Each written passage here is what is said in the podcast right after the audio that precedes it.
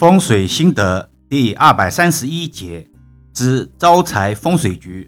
今天这个标题乍一听起来很让人迷惑，是否布置了招财风水局，以后财运就能亨通，事业就能一发不可收拾呢？这是世人对风水的误解。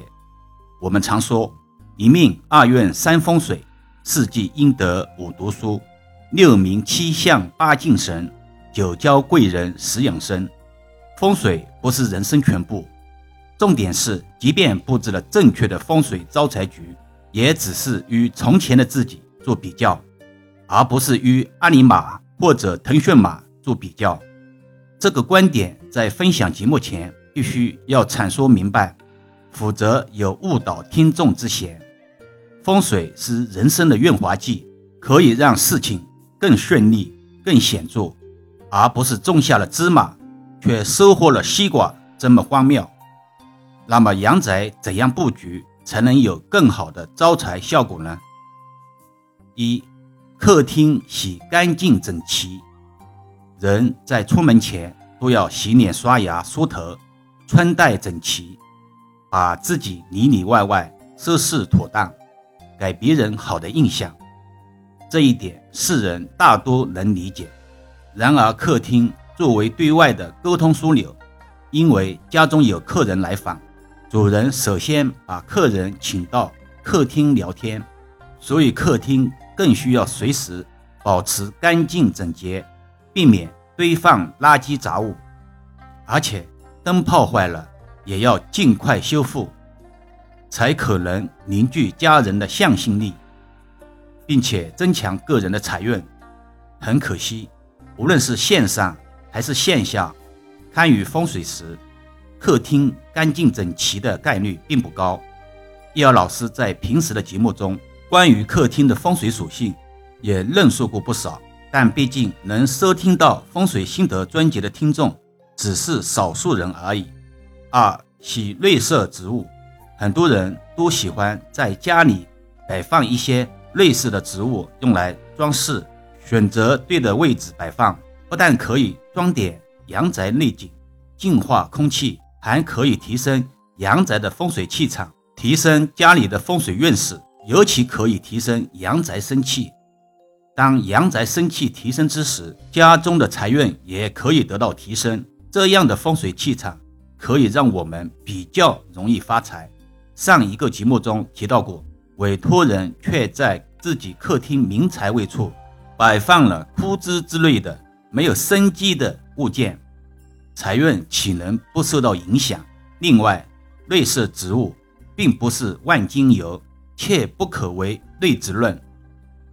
有些户型或者主人的心听命格属性，并不适合内植的存在，可以用其他装饰物代替即可。风水从来都不是一概而论的学术。三喜阳光普照。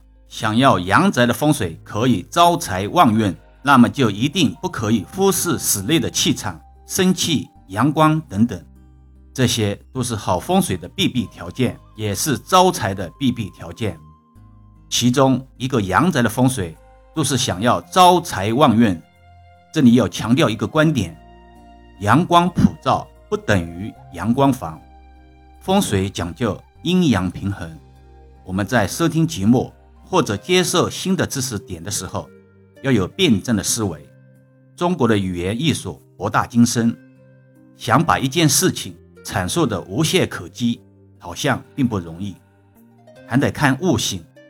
如同道家老祖老子的无为理论，却不能片面的理解成躺平，而是要理解成顺势而为。又跑题了。四，起明堂开阔。想要阳宅的风水好，就不可能忽视了明堂的风水。要知道，明堂的风水吉凶，可是关系着财运风水好坏的所在。所以，明堂的风水如何至关重要。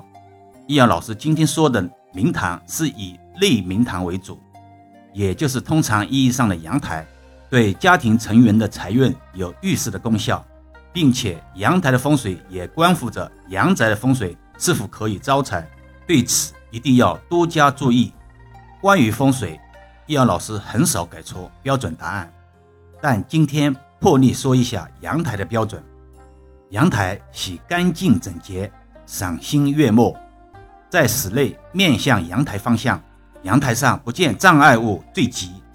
很多听友不禁困惑：那衣服晒哪里呢？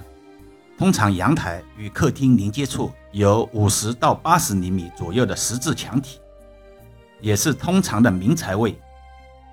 那么阳台上这五十到八十厘米就是很好的晒衣服的最佳空间。也就是说，通常晒衣杆是横在阳台上的，在客厅是能看到的。而易遥老师的要求却是让晒衣杆是竖着的，在客厅深处不太容易看到晒衣杆。如果还不能理解的听友，可以到评论区看看老师在上海自己家的阳台现场照片，就能一目了然。好了，今天暂时先聊到这里吧。更多分享，请至易遥文化主页收听、关注。点评、打赏、转发，或者搜索关注公众号“易瑶文化”。如果自己也有风水布局需要咨询老师的，在公众号中首页下方可以找到老师，也可以把专辑分享给身边的家人，形成共识，减少在风水布局中的阻力。